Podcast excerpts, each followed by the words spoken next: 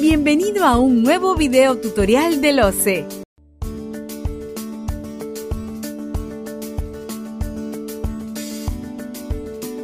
Expediente de contratación. Sistemas y modalidades de contratación. Estimado especialista en compras públicas, hoy te enseñaremos algunos datos relacionados al expediente de contratación, considerando los sistemas y modalidades de contratación. Por ello, pon atención al presente video y compártelo con tus colegas. Antes de empezar, debemos recordar que el expediente de contratación es aquel conjunto de documentos que conforman una contratación ya sea de bienes, servicios u obras.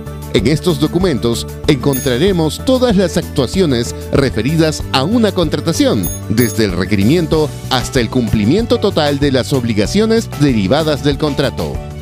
El referido expediente queda bajo custodia del órgano encargado de las contrataciones, salvo en el periodo del procedimiento de selección en el que dicha custodia esté a cargo del comité de selección.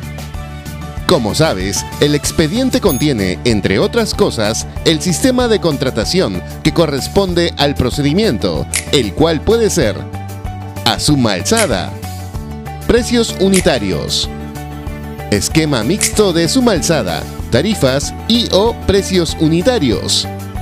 Tarifas. En base a porcentaje. En base a un honorario fijo y una comisión de éxito. Respecto al esquema mixto, se aplican los sistemas de suma alzada y precios unitarios para servicios en general y obras. Del mismo modo, se aplican los sistemas de suma alzada y tarifas para consultoría de obras. Respecto al sistema de contratación tarifas, se ha dispuesto que será aplicable para las contrataciones de consultoría en general y consultoría de obra. De otro lado, las modalidades de contratación, que también están incluidos dentro del expediente de contratación, pueden contemplar las modalidades llave mano o concurso oferta. Llave en mano Tratándose de obras, el postor oferta en conjunto la construcción, equipamiento y montaje hasta la puesta en servicio y, de ser el caso, la elaboración del expediente técnico y o la operación asistida de la obra. Concurso oferta. Cuando el postor oferta la elaboración del expediente técnico y ejecución de la obra. Esta modalidad solo puede aplicarse en la ejecución de obras que se convoquen bajo el sistema a suma alzada y siempre que el presupuesto estimado del proyecto o valor referencial corresponda a una licitación pública.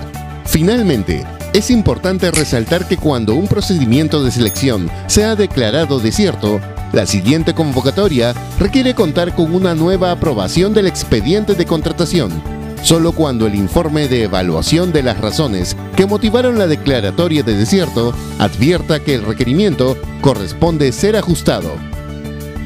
Muy bien, ahora que ya sabes un poco más sobre contrataciones públicas, comparte este video con otro colega y ayúdalo a que mejore sus competencias en contrataciones del Estado.